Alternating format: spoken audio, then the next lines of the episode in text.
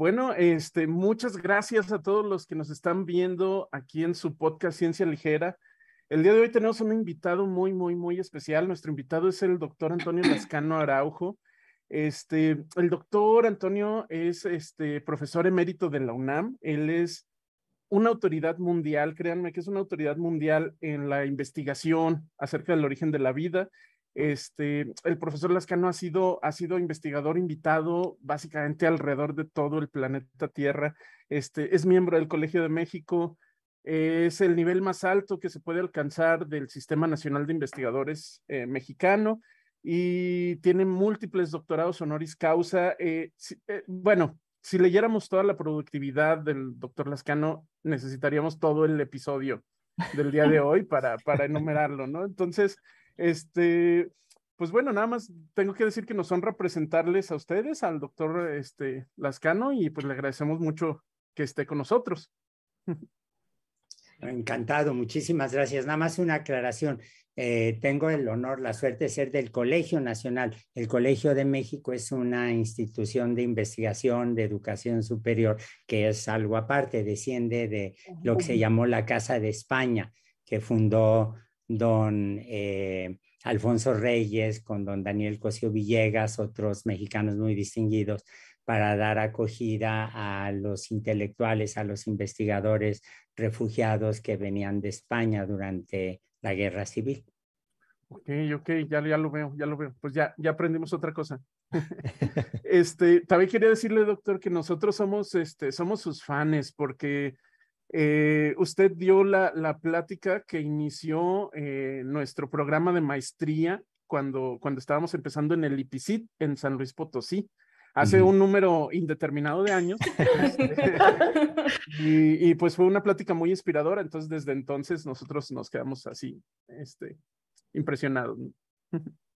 No, pues muchísimas gracias. El IPICIT es un centro que a mí me gusta mucho. Tengo amigos, colegas muy queridos allí y probablemente el único que no me gusta es San Luis Potosí, si el que una fuera de eso, este, cuando llego ahí me siento muy en casa. Ah, qué bueno, qué bueno. Qué bueno, doctor. Bueno, pues muchas gracias otra vez. Vamos a empezar entonces con este conversatorio, especie de conversatorio. La dinámica va a ser, le vamos a hacer algunas preguntas y al final vamos a dejar unos 10 minutos para que el público por ahí que nos está observando, tanto en YouTube como en Facebook, dejen algunas preguntas que le quieran hacer al doctor respecto al tema de su plan. Bueno, empezando, doctor, vamos a hacer eh, la primera pregunta. Este tema que vamos a tratar, que ya lo han visto, que es el origen de la vida y su búsqueda en otros planetas. La primera pregunta es, eh, por ahí dicen que si nosotros pudiéramos viajar en el tiempo y ubicarnos en ese momento en que empieza la vida, en las condiciones de la Tierra primitiva, nos ahogaríamos, nos asfixiaríamos, nos quemaríamos. ¿Cómo es eso paradójicamente posible, así se originó la vida y sin embargo, si viajábamos en el tiempo, moriríamos en esas condiciones. Bueno, ¿Cómo pudo haber sido eso posible? El, problema es muy sencillo. Lo que pasa es que hay que pensar en, en un sentido evolutivo eh, que implica hacer a un lado la visión antropocéntrica. Nosotros somos organismos que dependemos fuertemente del oxígeno y cuando uno compara ese requerimiento del oxígeno entre toda la biosfera, nos damos cuenta que está muy claro en los animales, en las plantas, en muchos protistas, amibas, diatomeas, etcétera, eh, lo tienen muchísimos hongos eh, prácticamente todos, aunque algunos puedan vivir en condiciones anaerobias, pero eh, como no, no, está distribuido entre toda la biosfera, eso quiere decir que apareció después. Eh, lo que es mucho más antiguo es la posibilidad de vivir en ausencia de oxígeno. Y en términos evolutivos, eso lo que quiere decir es que cuando comenzaron los seres vivos, no había oxígeno libre en la Tierra. Y cuando vemos organismos anaerobios, eh, tenemos que hacer una serie de pruebas, una serie de análisis, pero en general pensamos que estamos viendo organismos mucho más antiguos, no más primitivos, porque eso no existe en biología, eh, pero más antiguos que los que sí somos aerobios. Nosotros respiramos gracias a las mitocondrias que alguna vez fueron bacterias de vida libre que dependían del oxígeno, eh, que entraron en un proceso de simbiosis, como describió muy bien Lynn Margulis, una mujer excepcional que falleció hace unos 10 años, eh, pero todos ellos vivieron, se metieron a vivir adentro de células que eh, tienen un citoplasma anaerobio, que es la forma más antigua de, de metabolismo que conocemos. Ok, muy bien. Este, bueno, doctor, nosotros queríamos hacerle una pregunta porque este podcast está dirigido como al público en general. Y este, entonces hay una cosa que, que el público en general, yo incluido también cuando estaba empezando mis estudios, este, me planteaba un cierto razonamiento filosófico que, que hace que choque con esta idea del origen espontáneo de la vida. Entonces, este, yo sé que la ciencia igual y tiene varias maneras de responder esto, pero queríamos saber usted cómo, cómo lo veía, ¿no? La, la analogía de las piezas del reloj. Es decir, para nosotros en nuestra, nuestra vida diaria es un poco eh, antinatural o, o, no tan obvio el hecho de que, de que si comparamos la célula con un reloj, pues los dos son así como maquinarias muy complejas, ¿no? Y si nosotros tenemos las partes de un reloj y las metemos en una cajita y las agitamos, decimos, bueno, es que ni, en ninguna de las ocasiones me va a salir el reloj ensamblado. Y funcionando. Y funcionando, ¿no? Entonces, este, ¿cuáles, cuáles son las, las aproximaciones de, de, la ciencia a este concepto?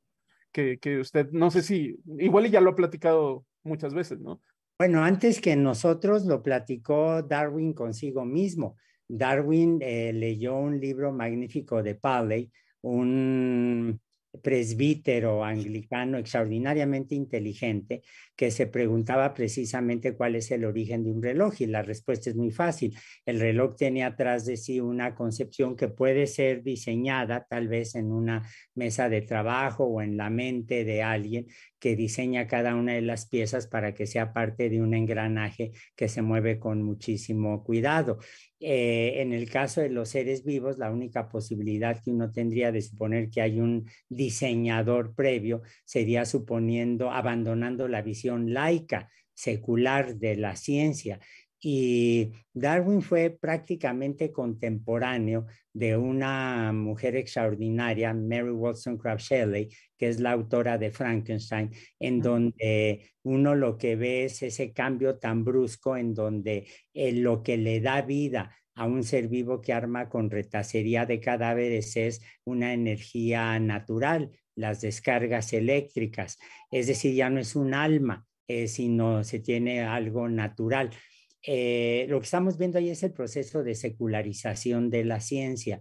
Y yo creo que eh, la religión, como escribió alguna vez Hannah Arendt, es algo que se debe estudiar pero no practicar, que es un dictum que yo sigo con mucho, cuidado. La gente que quiera practicar una religión me parece perfectamente razonable. Eh, pero creo que no se deben mezclar las cosas. Entonces, ¿cuál es el origen de una célula? Bueno, el primero es que no es una maquinaria equivalente a un reloj. Eh, para cada una de las partes de la célula, yo puedo entender eh, o puedo encontrar o puedo concebir un precedente evolutivo. Con los relojes no. Eh, incluso con los relojes tenemos un momento muy brusco, puedo pensar en tres momentos muy bruscos. La clepsidra, que eran estos relojes que medían el correr del tiempo en Atenas, había uno muy famoso, eh, según se iba vaciando una torre y cada vez había menos agua y entonces la torre este, indicaba el paso del tiempo. El reloj de arena funciona de una manera completamente distinta a cómo funciona un reloj mecánico de los que usaron nuestros abuelos. Y el reloj mecánico eh, es completamente diferente al reloj del teléfono celular. Entonces ahí vemos cambios muy bruscos, pero atrás de cada uno de ellos hubo ingenieros. Mientras que si yo pienso en una célula que respira con mitocondrias, yo sé que las mitocondrias fueron bacterias de vida libre, sé que el nucleocitoplasma viene de otro tipo de procariontes, de, microorganismos que no tienen núcleo, que se parecen a las arqueas, parientes de las bacterias, puedo ver ejemplos de endosimbiosis, puedo rastrear el origen de las moléculas, de los procesos, y eso, eh, para hacer eso no necesito ninguna visión eh, mística, ¿no? Ni mucho menos. Oh, ya, ya, ya lo veo. Y, además, bueno, también tenemos que considerar que las, que las moléculas, la química, ¿no? Tiene una manera muy especial de interactuar y es como si estas piezas imaginarias del reloj fueran magnéticas y se pudieran atraer entre ellas. Eh, yo no usaría esa metáfora. Yo diría más bien que eh, algo que sabemos es que la vida no depende de una sola molécula. Eh, hay veces que uno ve en los libros de bioquímica, de biología celular, la idea de la, el DNA como la gerente de la célula o la molécula maestra de la vida, pero esas son analogías muy peligrosas porque el DNA por sí sola es una molécula completamente inerte, este es una molécula poco reactiva, precisamente la doble hélice hace que la secuencia de las bases estén mirando hacia el interior donde no hay agua y por lo tanto no hay reacciones hidrolíticas. Eh, uno puede entender el origen evolutivo de esa, del DNA como una forma que garantiza la estabilidad no absoluta, pero que garantiza la estabilidad del mensaje genético. Eh, pero el DNA no puede ni multiplicarse, ni replicarse, ni expresar el material que tiene si no está acompañado de una cohorte de moléculas muy complejas o de sistemas, como son las polimerasas, el ribosoma, etcétera. Entonces, más bien la tendencia que tenemos ahora es a pensar en la interacción de moléculas eh, eh, que tienen ese refinamiento extraordinario, porque atrás de la forma en que se replica un DNA hay millones, una cantidad enorme que no conocemos de moléculas que no lograron ese proceso de replicación y que fueron eliminadas por la selección natural. Este, por ejemplo, el, el, como lo comentó el DNA, no tiene como esas capacidades, pero hay una molécula que sí tiene esas capacidades, que es el RNA, ¿verdad? Y, y de hecho, hay algo que se llama la hipótesis de, del mundo del RNA. ¿Nos puede platicar poquito de, esta hipótesis? Sí, cómo no. Eh, la hipótesis del mundo del RNA es una hipótesis que propusimos muchos de manera prácticamente independiente en el mismo año, porque el RNA se puede replicar y se puede al mismo tiempo, puede tener al mismo tiempo propiedades catalíticas como si fuera una, una enzima. Hace un pocos meses falleció Sidney Altman, uno de los descubridores de estas propiedades catalíticas del RNA, un buen amigo personal, un buen amigo de laboratorio, eh, y él y Tom Sheck de manera independiente descubrieron estas propiedades de catalizar, de acelerar o retrasar reacciones que tiene el, RNA. Eh, eh, pero aún así las moléculas de RNA no están vivas por sí solas. Nosotros sabemos que para multiplicarse necesitan tener la materia prima, los ribonucleótidos, necesitamos tener creemos otra molécula de RNA que los pueda unir, pero para evitar que eso se disperse en el medio, necesitamos, se acaba de publicar un artículo de eso hace este, un par de semanas, de una membrana es decir, los lípidos y la formación de membranas que permiten mantener juntas a las moléculas también son parte de estos sistemas. En realidad, en biología abandonamos cada vez más, no del todo metemos la, la idea de una de una molécula sola, una molécula maestra de la cual dependa la vida, ¿no? Y por ejemplo, así rápido nada más, eh, hace poco vi unos dos artículos creo que son recientes, donde se veía que el, el, se, había como capacidad de formarse a, partir de ribonucleótidos, este, cadenas de, de RNA con, con, la sola presencia de, de, una piedra volcánica, la obsidiana. Mm. Y luego también salió otro donde el RNA era capaz de unir este, aminoácidos y formar péptidos, de, 15 aminoácidos. Eh, ¿Qué, qué significa esto eh, para, el origen de la vida? Bueno, eh, las arcillas, por ejemplo, y algunos minerales eh, tienen, son químicamente activos. Tienen cargas positivas, cargas negativas. El RNA se puede pegar, por ejemplo, o moléculas de cadenitas de aminoácidos se pueden pegar sobre las arcillas. Al estar pegadas se dan cuenta que ya no es algo que está funcionando en tres dimensiones, sino en dos dimensiones. La probabilidad de contacto es mayor. Los grupos químicos, como por ejemplo el potasio o el sodio que pueden tener las arcillas, pueden hacer que se peguen los ribonucleótidos siguiendo un molde. Y eh, si yo tengo un RNA que tenga aminoácidos pegados y la manera en que los pegamos es un poco artificial, pero esa es una cuestión del modelo que se va a superar muy rápidamente y están suficientemente cerca entre sí y en las arcillas de nueva cuenta los minerales darían una posibilidad de que estuvieran cerca entre sí, lo que vamos a tener entonces es que ah, van a brincar por la cercanía, por un problema de cargas, de fuerzas de Van der Waals, lo podemos entender muy bien y los aminoácidos se van pegando. Y eso recuerda extraordinariamente cómo funciona, por ejemplo, eh, la síntesis de proteínas, una versión muy simple, muy simple en el caso del ribosoma. Es decir, vamos construyendo modelos experimentales precedidos de modelos teóricos, de hipótesis sobre cómo se pudo haber dado ese proceso y así vamos reconstruyendo la historia de eh, los distintos componentes de una célula, pero estamos muy lejos de sintetizar una célula, eso hay que subrayarlo. ¿no?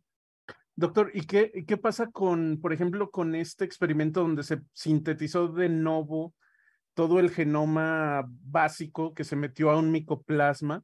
Vacío y luego este micoplasma, este, pues vivió, ¿no?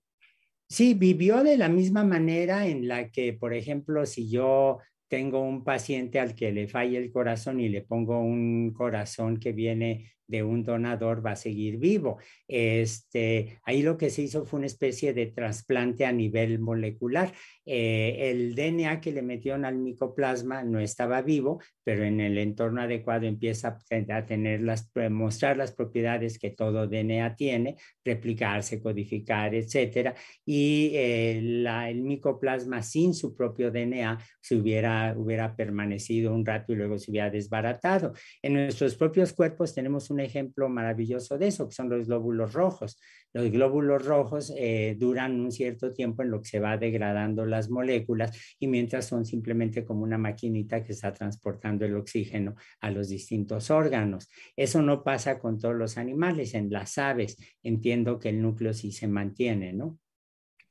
Oh, Doctor, entonces como para entender el origen de la vida, el enfoque, digamos, actual es entender o conocer la, el origen de cada una de las partes que conforman la célula y entonces, como acaba de mencionar usted, o sea, es no, no darle como todo el peso a un solo, eh, una parte, una molécula, sino a todo el conjunto de una célula actual, eh, digamos, como la conocemos. Sí, entendiendo que eh, por ejemplo, el DNA seguramente fue precedido por el RNA, entonces nos concentramos en el RNA y luego queremos entender de dónde salieron los desoxirribonucleótidos, que son los componentes del DNA, y entonces, bueno, tratamos de entender el origen de la ribonucleótido reductasa, que es la, eh, son las enzimas que le quitan el grupo OH a la ribosa y automáticamente con eso ya voy a tener ahora la desoxirribosa, que es el, el azúcar del DNA.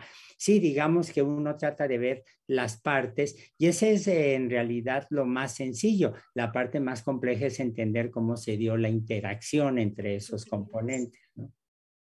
De hecho, es, la vida se creó hace cuatro billones de años y desde entonces el, hecho de que las células tengan material genético y que ese material genético se pueda conservar, no, eh, conservar con cierta em, exactitud todas las bases en el ADN por tantos, tanto tiempo.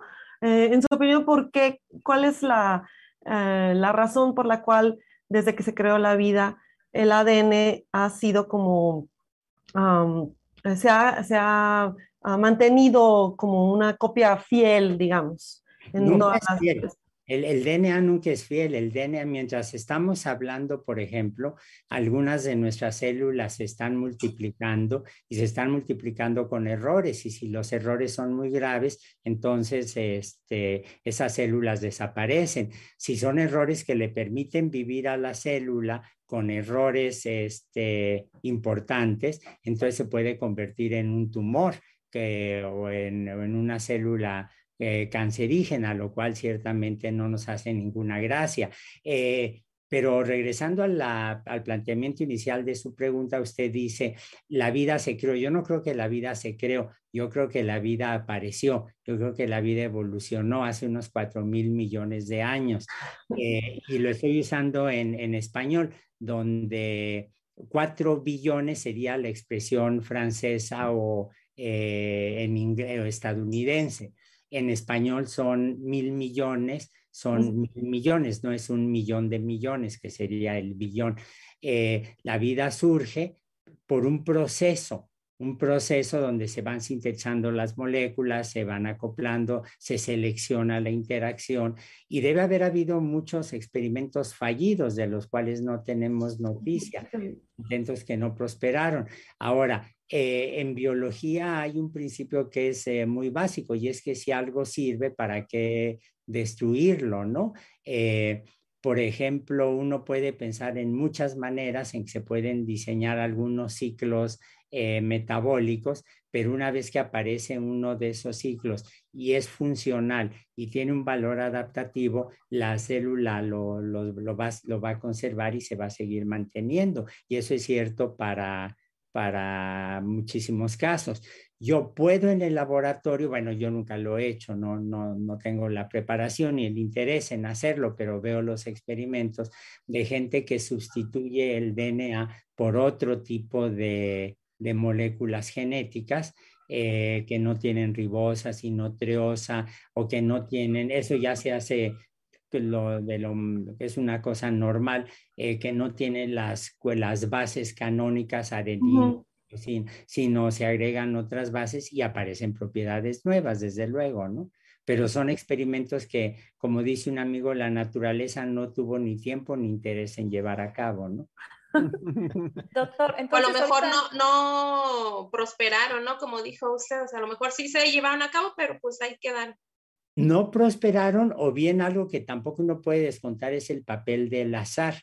Por ejemplo, en, en, en el continente americano, para encender el apagador, uno sube cuando entra a una habitación y enciende la luz.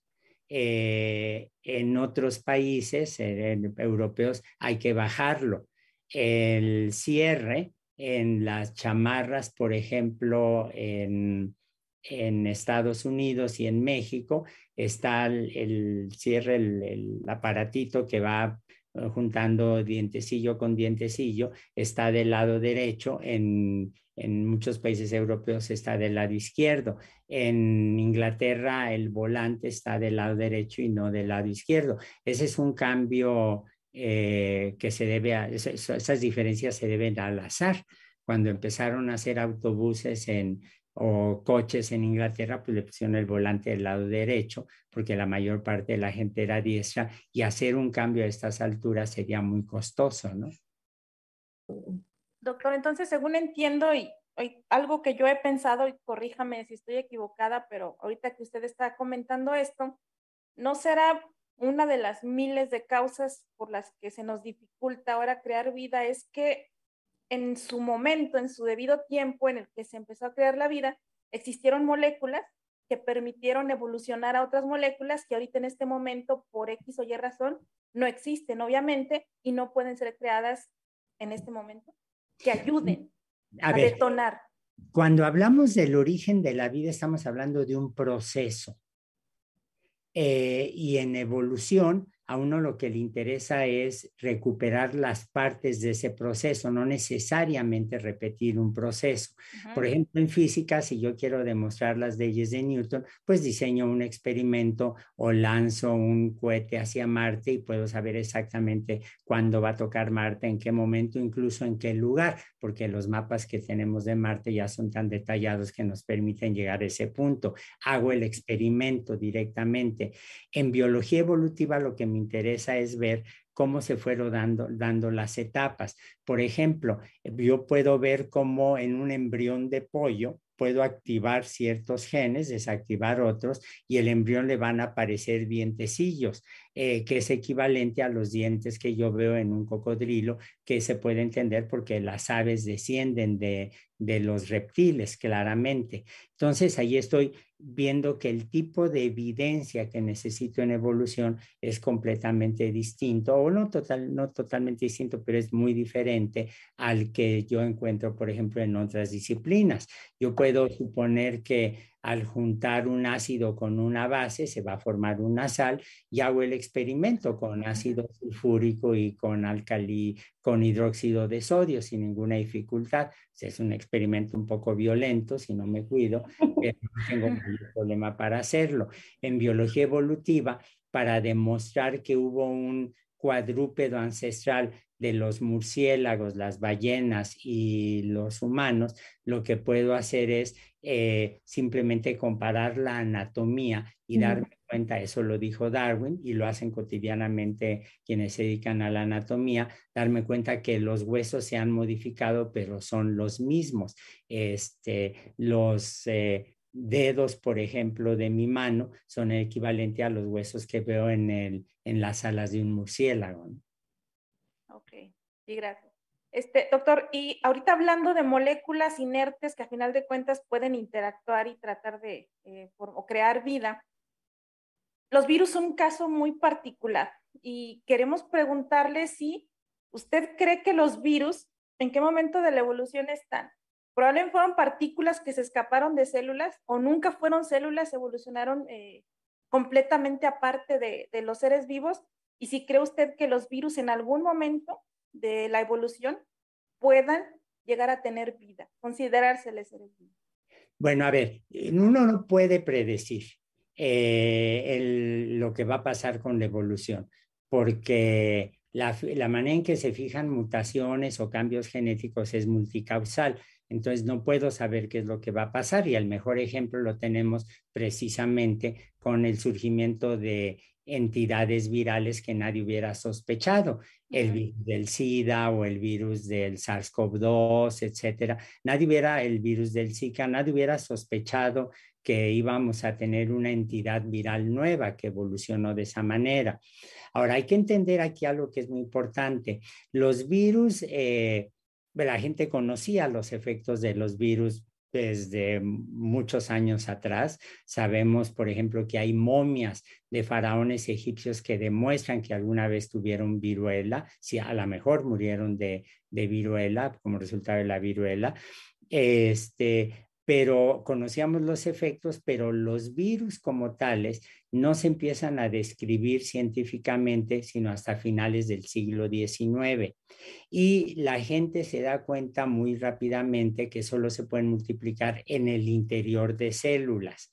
Por esas épocas, los biólogos, sobre todo los patólogos, los que trabajaban con médicos y los médicos mismos, se dan cuenta que hay células que solo se multiplican en el interior de otras células, como los micoplasmas o las clamidias.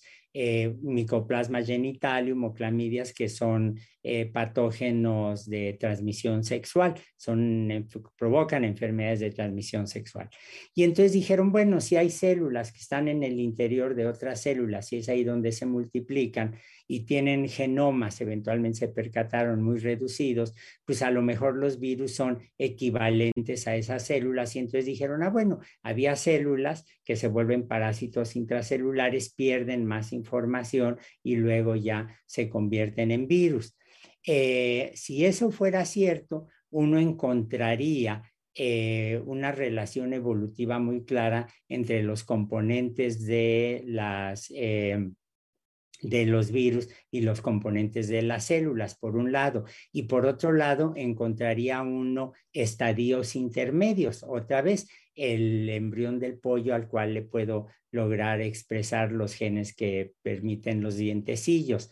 Bueno, no, no existen esos, esos, esos, esas entidades intermedias.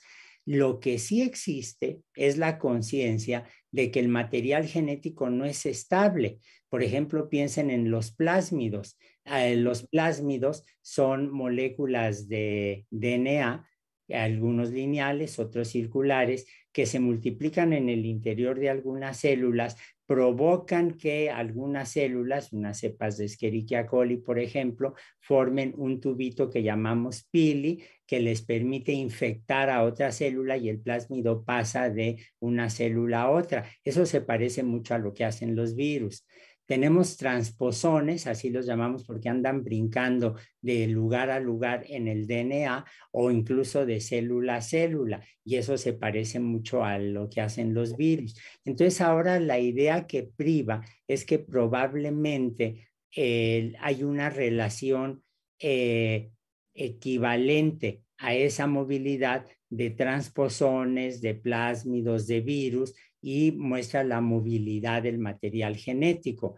¿Están vivos los virus? El problema no lo tienen los virus, el problema lo tienen nosotros con la lo tenemos nosotros con la definición de vida. Este, los virus tienen algunas propiedades de los seres vivos, eh, no todas, y entonces esas propiedades que tienen son las que nos confunden y nos hacen pensar a veces que pues a lo mejor están vivos o a lo mejor no están vivos. Eh, pero ese problema que se da en virología es el mismo problema que se da, por ejemplo, en terapia intensiva en un hospital. Si yo tengo un paciente que está, por ejemplo, con muerte cerebral, esa persona biológicamente está viva, pero ya no es una persona que puede votar, no es una persona que puede tomar un testamento que puede sacar dinero de un cajero del banco. Entonces, socialmente está muerta, pero tiene algunas propiedades que lo identifican como vivo. ¿Tiene conciencia? Pues no. Si tiene muerte cerebral, no. Si está en un estado vegetativo irreversible, no. Si está en coma, sí. Entonces, se dan ustedes cuenta que ahí el problema es que en biología tenemos definiciones empíricas de lo que es la vida, los virus cumplen con algunas de esas condiciones, pero no con todas. Ah, y es que, y es que, doctor, también hay una, hay una como separación en, en, la, en lo que nosotros, los, los científicos, y bueno, ni siquiera los científicos, ¿no? Los estudiantes de universidad o los, los estudiantes de preparatoria percibimos como vivo y no vivo. Porque, por ejemplo, eh, todo el mundo sabe, o la gran parte de las personas saben sobre los experimentos de Miller que generan estos coacervados, ¿no? Aminoácidos, coacervados no. ¿Perdón? Aminoácidos, ah, compuestos ah, sí. Y, y, bueno, y, y, la idea de los coacervados es como, como un precursor a la célula. Este, y luego todo el mundo conocemos a las bacterias y sabemos que las bacterias están vivas y sabemos que los coacervados no. Entonces, yo creo que eso provoca un, un, gran conflicto este, conceptual, ¿no? Para, para la gente. No sé usted cómo, cómo ve esta situación. A ver, déjeme ponerle un ejemplo. Si usted va a la playa, dígame exactamente dónde termina la playa y dónde comienza el mar. Híjole. Dependiendo de la temporada. Eh, en, dónde comienza, en dónde termina la noche y comienza el día. Se dan cuenta que son procesos. Sí. En biología hay muchísimos ejemplos en donde lo que tenemos son procesos y no es posible decir en este punto preciso es exactamente donde aparece algo vivo. Cuando hablamos del origen de la vida, en realidad, y eso tuve la oportunidad de platicarlo muchas veces con el profesor Opari, en realidad lo que estamos hablando es de un proceso Origen de la vida se convierte en una frase muy cómoda para describir ese proceso, pero en realidad lo que estamos hablando de un proceso y lo que tratamos de entender son las etapas. Pensemos en el caso, por ejemplo, del embarazo. El embarazo es una situación de sí o no. Alguien está embarazada o no está embarazada, no hay de otra. no hay de otra. Pero el desarrollo del producto pasa de cigoto a férula, blasto, férula no, blástula, mórula, no sé cómo férula es otra cosa. Es que no, no me procesos, no me dedico a eso. Mórula, blástula, este, feto, embrión, feto, etcétera, ¿no? Pero se dan cuenta que es un proceso no hay un punto exacto en el que uno pueda decir, este, esta mórula dejó de ser eh, esto y se convierte en una blástula o al revés, ¿no? Claro, claro. Doctor. Y, de ah, nuevo la, bueno, perdón, y de nuevo la religión entra ahí en, juego, ¿no? Porque luego hay algunas, algunas este, escritos musulmanes que tratan eh, de decir en qué punto del embarazo el alma entra en el, en el embrión. Yo no conozco el Islam lo suficiente para saber si eso lo dicen los musulmanes. Lo que sí sé es que hay un debate enorme en algunas iglesias cristianas, no en todas, y en algunos cristianos, pero no en todos, en donde algunos proponen, por ejemplo, que en el momento mismo de la concepción, en ese momento ya se tiene un ser humano. Pero si uno sigue lo que pasa con esa célula, no necesariamente... Eh, eh, se desarrolla un ser humano. Un ejemplo sería eh, el caso en el que ese cigoto se divide en dos y entonces tengo dos gemelos. Bueno, alguien podría eh, decir, ah, bueno, eso abona a la idea de que allí tengo dos seres humanos. Sí, pero también puede pasar que eh, dos, dos óvulos fecundados se fusionen en una sola persona y entonces tenemos lo que ahora llamamos patchy genetics, ¿no? Gente que tiene distintas partes del cuerpo con distinta información genética. O bien puede haber abortos espontáneos o bien puede formarse una masa informe que claramente está viva, pero que es una suerte de eh, tumor, etcétera, que se puede expulsar o que hay que retirar y que no es un humano. Entonces, nadie duda que un espermatozoide está vivo, nadie duda que un óvulo está vivo, nadie duda que un cigoto está vivo, pero un cigoto, la, definición de humano es una construcción social que tratamos de hacer depender de la biología, pero que en modo alguno es clarísimo, ¿no?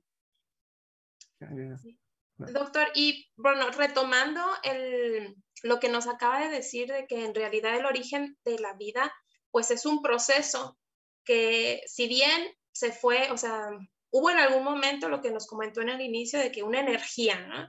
Que dio como la chispa y a partir de ahí fue, fue iniciando este... vamos, eh, vamos a ser muy claros, es una energía física, es una ah, energía... Ah, sí, sí, sí descargas eléctricas sí, claro, o de choque o este, radiación, no una energía mística en abstracto. Ah, sí, bueno, sí me refería a este tipo de, energías naturales.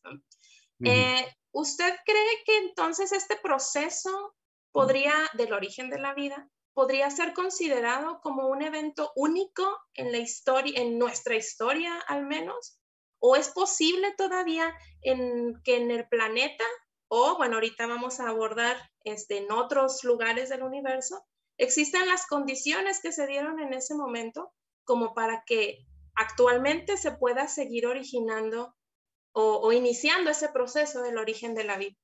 Bueno, Darwin se hizo la misma pregunta, ¿eh? Y él dice, a ver, si en este momento eh, apareciera una, dice, si imaginamos y que es tan grande un charco con sales fosfóricas, amoníacales, electricidad, etcétera, eh, y si surge una proteína, dice, ah, bueno, no, los seres vivos que ya existen van y se la comen. Así de sencillo. O sea, yo creo que en este momento podemos reconocer una continuidad de todos los seres vivos con respecto a una población ancestral. Eh, lo que eh, es posible es que la vida haya aparecido varias veces en la historia temprana de la Tierra y que durante ese momento hayan o competido entre sí o prosperado alguna forma sobre otra. Realmente no, no lo sabemos. Ahora, en el caso de otras partes del universo, bueno, pues lo que vemos es que hay muchos planetas, eh, vemos planetas que se están formando, hay muchas estrellas de tipo solar, astronómicamente, digamos, está uno un poquitín más seguros de eh, la, la formación de planetas, de la parte astronómica del proceso, eh, probablemente se están formando en esos lugares compuestos orgánicos, pero el resto me abre un, un espectro muy amplio de posibilidades y no sé qué es lo que pudo haber ocurrido. Por ejemplo, doctor, este proceso que se dio aquí en el planeta Tierra, ¿tendría que ser similar en otros planetas o podría ser un proceso totalmente diferente que nos llevara a la vida en otros planetas? Bueno, este, por ejemplo, la vida en la Tierra depende de aminoácidos L y azúcares D, eh, pero cuando uno hace un experimento como el de Miller, típicamente se forman eh, en la misma proporción aminoácidos L y D y azúcares eh, L y D, un experimento tipo Miller. en principio sería posible que existieran otros otros lugares con una quiralidad diferente. Eh, no lo sabemos en realidad, ¿no? Ok, y por ejemplo, sobre otras moléculas, por ejemplo, este, aquí en la Tierra eh, la vida está basada ah, en el carbono, pero en otras condiciones este, podría existir una vida, por ejemplo, basada en silicio o, o, por ejemplo, un material genético diferente, como un trabajo que sacaron que habían encontrado DNA que en lugar de fósforo tenía arsénico. No sé si en otros lugares se pueda encontrar ese tipo de cosas. Bueno, a ver, el descubrimiento del DNA con arsénico en lugar de fósforo fue un descubrimiento que duró la víspera porque eh, se demostró que había un problema de contaminación. Y eso coincidía muy bien con lo que sabemos de las propiedades del arsénico y del fósforo. Eh, el arsénico está exactamente abajo en la columna donde está el fósforo en la tabla periódica. Y entonces la gente dice, bueno, ¿qué tal si en lugar de carbono tengo silicio? ¿Qué tal si en lugar de fósforo tengo arsénico?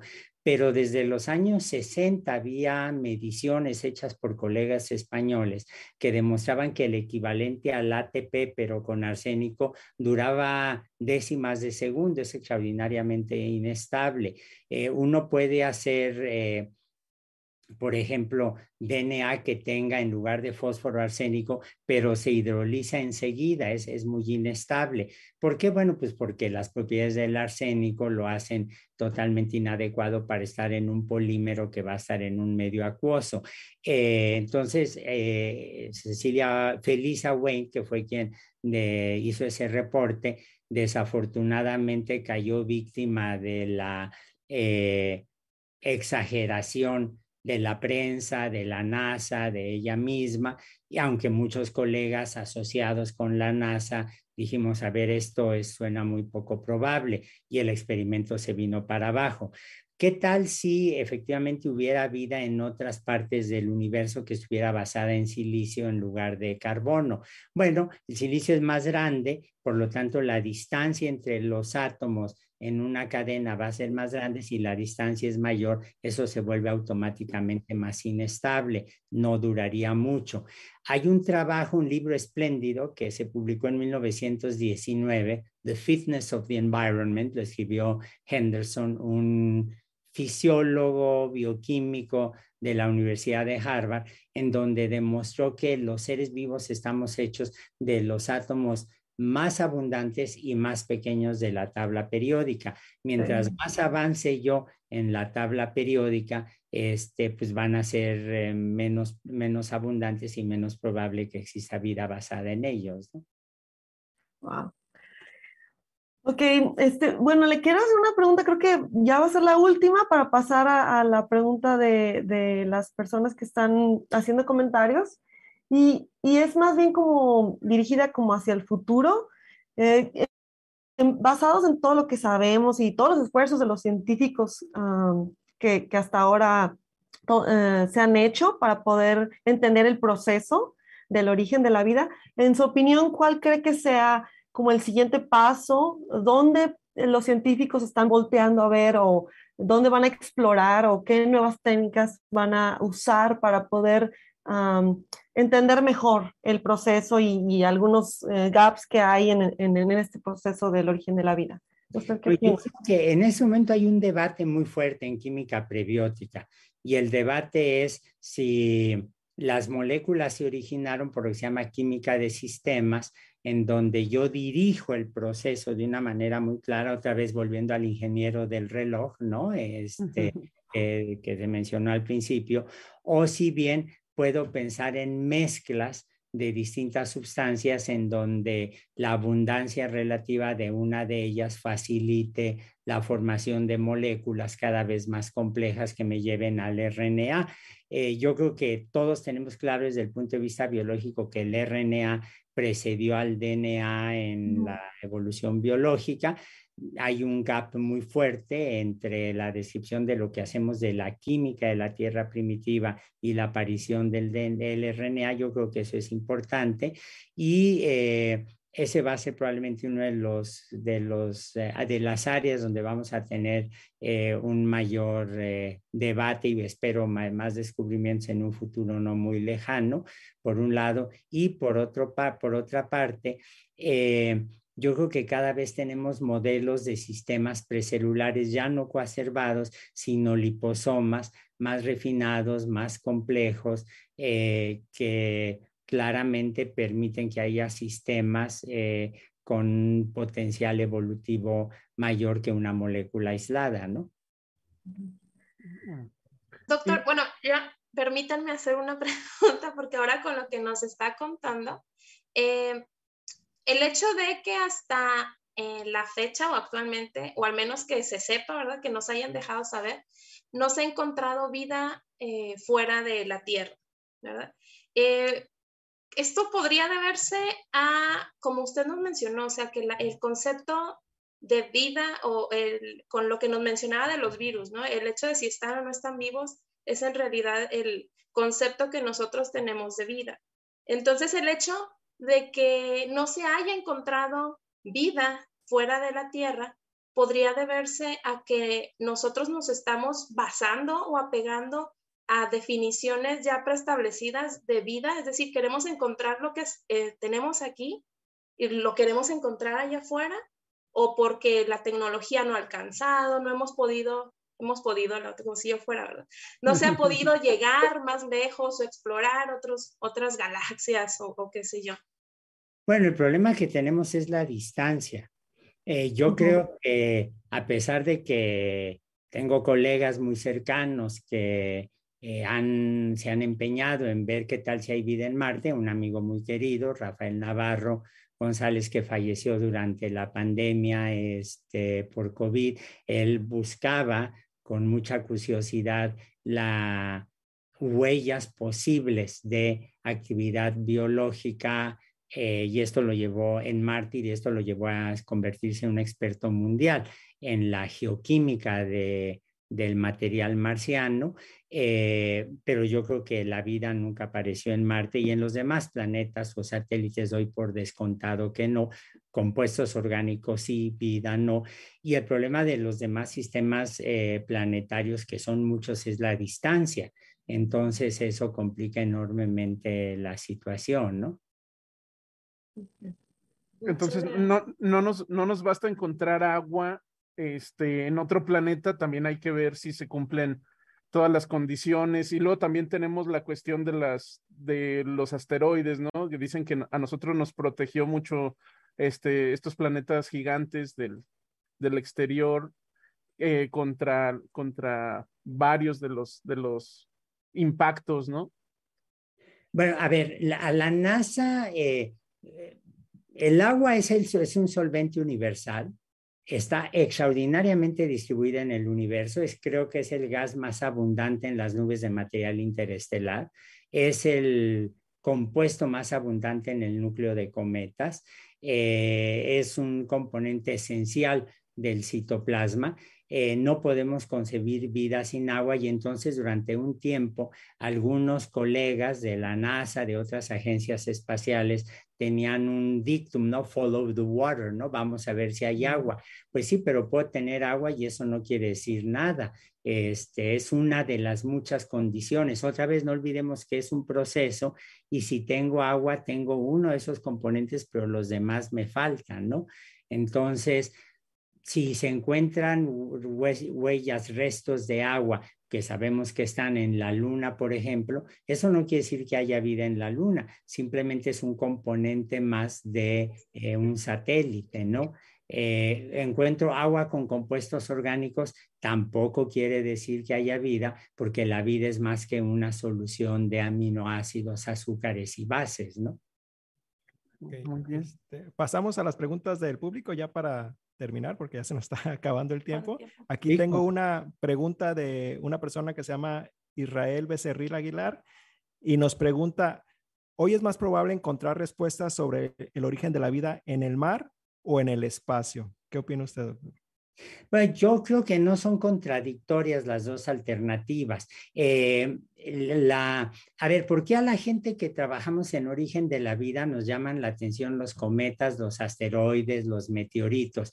Recuerdo que un, un periodista muy respetado un día me invitó a su programa, fue, fue virtual la charla, y me dijo, a ver, ¿Por qué meteoritos? Y la respuesta es muy sencilla, porque la Tierra es un planeta que evolucionó a lo largo de 4.600 millones de años, que sigue evolucionando, pero, eh, y no tengo rocas del momento en que se formó la Tierra o no las hemos encontrado. Personalmente creo que no las vamos a encontrar, pero los meteoritos es el material del cual se formaron los planetas los planetas terrestres. Entonces, si yo estudio un meteorito, que tenga 4.600 millones de años, estoy estudiando una especie de fósil geoquímico de cómo era la Tierra primitiva. Y esto está en el espacio. En el mar, bueno, pues puedo estudiar organismos muy antiguos, bacterias, procariontes muy antiguos, y puedo ver cuáles son las adaptaciones a medios extremos y entender cómo se dio el proceso de evolución en esa dirección. Edith, si tienes una pregunta de ahí del Este, sí, por aquí este, eh, preguntan, doctor, que cuál es su opinión respecto a la influencia de la mecánica cuántica en los procesos biológicos. Bueno, el nivel al que funcionan los procesos biológicos es, eh, es supramolecular, es supraatómico.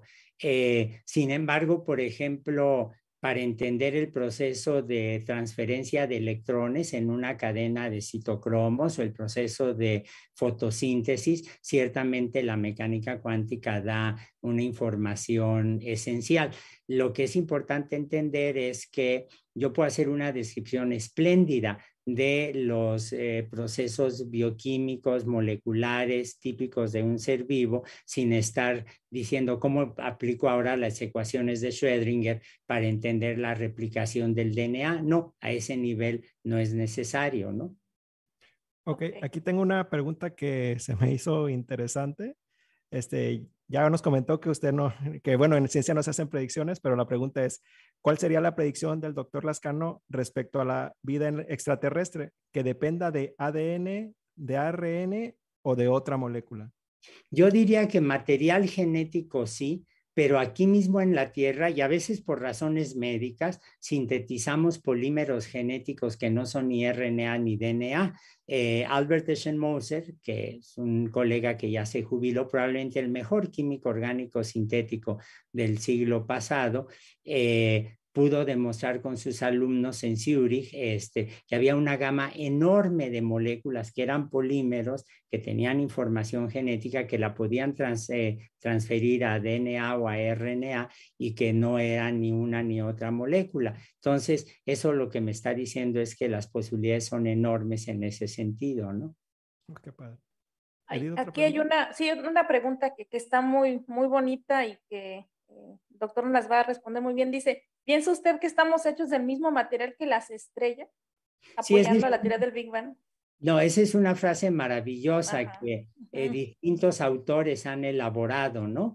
Este, muy específicamente, Carl Sagan alcanzó unos niveles de casi poéticos cuando la utilizó. Efectivamente, la Tierra no es un planeta de primer generación, el sistema solar no es un sistema solar de primer generación y cuando el Sol se formó con toda su corte de, de planetas, ya había habido estrellas previas que habían estallado, que habían muerto y que habían dejado en las nubes de material interestelar. Eh, otros elementos aparte del hidrógeno, que fue con mucho el más abundante cuando apareció la estructura actual del universo, otros aparte de, de, helio. Y sí, piensen, por ejemplo, que el rojo de la sangre, que es debida al fierro, es el, eh, tiene ese color porque el fierro que tenemos es un fierro que se formó eh, cuando hubo estrellas que explotaron y dispersaron ese fierro por todo, por todo el medio interestelar. Muy bien. Este, o es, nada más quiero aclarar que esa pregunta la hizo otras, unas compañeras de otro podcast que se llama Divagadoras Científicas, también por si la quieren seguir, ¿no? Y por aquí tengo otra pregunta, ya unas pocas más y, ya, este, porque ya se nos está acabando el tiempo. Este, unas pocas más cuántas. unas dos o, dos o tres, si nos permite el doctor. Pero bueno, doctor, ¿qué tipo de respiración mitocondrial presentaba la célula original? No, la célula original no tenía mitocondrias. Las mitocondrias son bacterias aerobias que aparecieron cuando empezó a formarse el oxígeno libre en la atmósfera de la Tierra como resultado de la actividad de cianobacterias hace unos 2.500 millones de años. Eh, eh, probablemente el metabolismo ancestral era un metabolismo fermentativo, que es el más sencillo. Hay algunos colegas, como William Martin, por ejemplo, que dicen, bueno, a lo mejor eran quimiosintéticas las primeras células, este, podían ya tener una suerte de fijación de CO2, pero yo creo que los modelos químicos que se presentan son muy frágiles en ese momento y no apoyar, yo no apoyaría esa idea. Eh, si me permiten una pregunta desde el Facebook ahora. Este, por aquí dicen que si podrían los virus, principalmente los de ARN, ser una especie de eslabón entre lo vivo y lo no vivo. No, yo creo que son un ejemplo de un sistema que muestra algunas propiedades de los seres vivos. La de evolucionar, por ejemplo. Todos estamos siendo víctimas de la evolución de un virus de RNA que es el SARS-CoV-2, ¿no? Hemos visto atrás de estas olas sucesivas, atrás del escape inmunogénico, lo que estamos viendo es que un virus de RNA tiene, está sujeto a la selección natural. Pero no solo los virus, yo puedo tener una molécula, por ejemplo, una población de moléculas que se eh, seleccione para que se pegue a alguna otra molécula y puedo hacer evolución darwinista si yo tengo una población, tengo replicación y tengo replicación con errores. Ahí ya tengo los componentes esenciales para la selección natural. De hecho, Leslie Orgel, eh, un colega, un amigo, un químico eh, destacadísimo que falleció hace ya eh, varios años, hablaba de evolución darwinista acelular en un tubo de ensayo o, por ejemplo, con un virus, ¿no? Sin mayor problema. No son un eslabón, sino una muestra de cómo puedo tener un modelo allí. Ahora, yo no soy virólogo, pero en mi laboratorio, cuando empezó la pandemia, nos dimos cuenta gracias a los miembros del laboratorio, que lo que sabemos del RNA y lo que sabemos de bioinformática lo podíamos aplicar para entender la evolución de virus como el SARS-CoV-2. Y eso nos llevó a decir muy claramente, ¿cómo le hago yo para estudiar el mundo del RNA? Bueno, uno, puedo ver todas las moléculas de de RNA, como preguntaba, decía don Raúl, que están presentes en las células, ¿no? Entonces veo toda la multiplicidad de funciones, eso me da información. Puedo hacer moléculas de RNA en el laboratorio y puedo este, ver, por ejemplo, cómo se recombinan, cómo se recombinan los virus. Eh, puedo eh, buscar componentes de RNA en meteoritos, los encontramos, ¿eh? encontramos bases, encontramos fosfatos, encontramos derivados de ribosa, o bien puedo estudiar los virus de RNA como un modelo, solo como un modelo de cómo pudieron haber sido sistemas biológicos. Y eso es en lo que ahora estamos trabajando en el laboratorio, con la idea de que eso, bueno, pues al mismo tiempo nos permite entender algo de la pandemia y le da una cierto, un cierto significado práctico a lo que nos dedicamos, ¿no? Eh, Edith, con tu mano santa, saca la última pregunta ya para, terminar. este, híjole. Bueno, voy a poner una pregunta y la voy a hacer dos preguntas para que el doctor este ya por último nos hable un poquito, porque por aquí preguntan que en el laboratorio, en su laboratorio de origen de la vida, qué aportaciones científicas provee a la ciencia para entender mejor la vida. Y a mí me gustaría que nos platicara de lo que usted trabaja, porque hay muchos estudiantes por aquí que están de licenciatura incluso viéndonos y que pudieran, y que les apasiona incluso este tema, que usted pudiera comentarnos qué es lo que usted trabaja en su laboratorio. Sí, la primera parte de la pregunta me la perdí, este, perdón, no se escuchó bien. Sí, perdón, eh, le preguntaban qué aportaciones científicas provee el laboratorio de la facultad en la que usted está en Luna para entender mejor a la vida. Así dice la pregunta. Bueno, a ver, allí para responder esa pregunta, a ver, la cuestión de origen de la vida es una cuestión central en la biología. Y en México, eh, todos los que nos dedicamos hoy en día a estudiar el problema, Sandra Ramírez, Alicia Negrón Mendoza, eh, eh, la gente del, laboratorio, de, otros laboratorios, etcétera. En realidad somos herederos intelectuales científicos de don Alfonso Herrera, un mexicano que desde 1898 comenzó a trabajar en Origen de la Vida, que fue un gran divulgador de la ciencia, eh, dirigió el Museo de Historia Natural en el Chopo, escribió libros espléndidos de historia eh, biológica para profesores normalistas, etcétera. Entonces, él fue el primero que lo hizo. En México, eh, la teoría del profesor Oparin y las ideas de Darwin en general son extraordinariamente populares. No tenemos el rechazo que desafortunadamente se ve, en, por ejemplo, en algunas partes de Estados Unidos. Y entonces, bueno, pues yo creo que el trabajo que nosotros hacemos tanto en investigación como en, divulgación, en docencia. Es un trabajo que complementa esta parte de, de, la comprensión del proceso de evolución, cómo apareció la vida. ¿Qué es lo que hemos hecho en el laboratorio? Bueno, por ejemplo, yo creo que eh, la idea de un mundo del RNA salió del laboratorio, salió de varios laboratorios al mismo tiempo, ¿eh? Eh, a nivel mundial, salió del laboratorio. Este, la, el origen de aminoácidos con azufre como la cisteína o la metionina, eso lo trabajé mucho con Stanley Miller. Eh, el estudio de transportadores de oxígeno como la emeritrina, que fue la tesis de Claudia Álvarez Carreño, que ahora está haciendo un postdoc en Estados Unidos, salió del laboratorio. Eh, estamos tratando de reconstruir las características del último ancestro común, es decir, de la población celular que precedió a arqueas, a bacterias y al nucleocitoplasma eucarionte.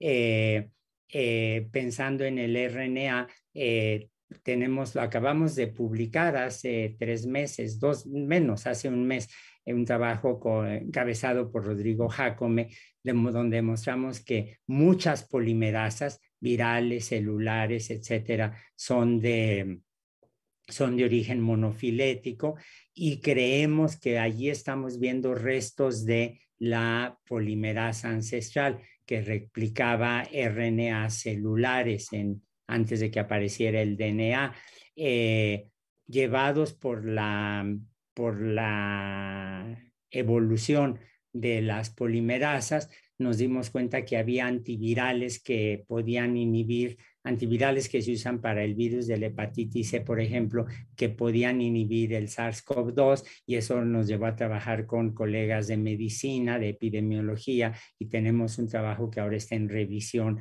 donde reportamos esos resultados. Y eh, empujados por el trabajo de un estudiante de licenciatura muy brillante, Adrián Cruz González, eh, y con su asesor, que es Rodrigo Jacome, nos dimos cuenta que eh, los coronavirus, el SARS-CoV-2 en particular, tienen una molécula que corrige los errores del RNA cuando se replican los coronavirus y esto lo convierte, convierte esa molécula en un blanco terapéutico.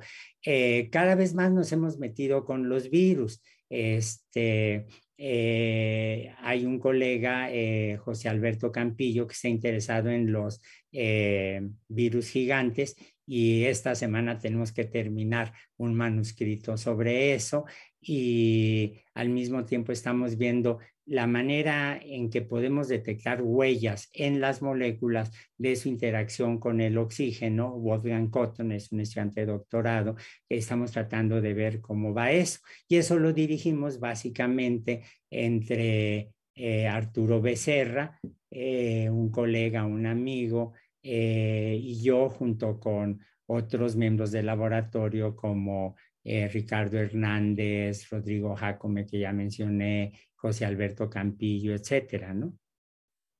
Muy bien. Muchísimas gracias, doctor. La verdad es que eh, una disculpa a todos los que hicieron preguntas. No podemos eh, eh, mencionarlas aquí a todas porque pues tenemos el tiempo corto, pero son preguntas bastante interesantes y muchas de ellas pues felicitándolo, doctor. lo admiran, lo felicitan y les agradecemos, le agradecemos tanto a ellos como nosotros el que haya estado aquí con nosotros. La verdad es que sí, eh, puede sonar muy choteado, pero sí es un honor tenerlo aquí. Un investigador de su calibre, tenerlo en este podcast que apenas está empezando y que lo estamos dirigiendo a público general, que nos estamos dando cuenta que eh, se quedan impactados con, su conocimiento. Eh, muchísimas gracias por habernos hecho el honor de estar aquí, de disponer un poquito de su tiempo para nosotros. No, el agradecido soy yo y déjenme hacerles notar algo que ustedes a lo mejor no se han dado cuenta. En los últimos años han surgido muchos podcasts o muchos grupos que están haciendo uso de los recursos de la red para hacer divulgación de la ciencia. Y prácticamente todos son gente muy joven como ustedes. Y allí lo que están haciendo es jugar un papel esencial divulgando la ciencia durante las épocas más complicadas de la pandemia. Ustedes no solo nos dieron un foro a muchos, sino que además eh, asumieron la tarea de tratar de hacer divulgación para tratar de ayudar a la gente durante la pandemia, cosa que el Estado mexicano no, no supo hacer. Este, y eh, finalmente lo que ustedes están haciendo, y con esto termino, es lo que alguna vez Carl Sagan, que por lo visto todos han leído, lo cual me parece muy bien y muchos admiran, lo cual también me da mucho gusto, dijo que, bueno, finalmente divulgar la ciencia es democratizar el conocimiento y yo creo que ustedes están haciendo un uso muy generoso, muy inteligente y los agradecidos somos los que somos invitados por gente como ustedes. Muchas gracias, pásenla muy bien y hasta la próxima. Gracias. Muchas gracias, doctor. Gracias, doctor. Gracias por su tiempo y gracias a todos los que nos escucharon, nos vieron el día de hoy. Gracias. Nos vemos en el próximo episodio. Hasta luego. Hasta luego. Bien, hasta luego.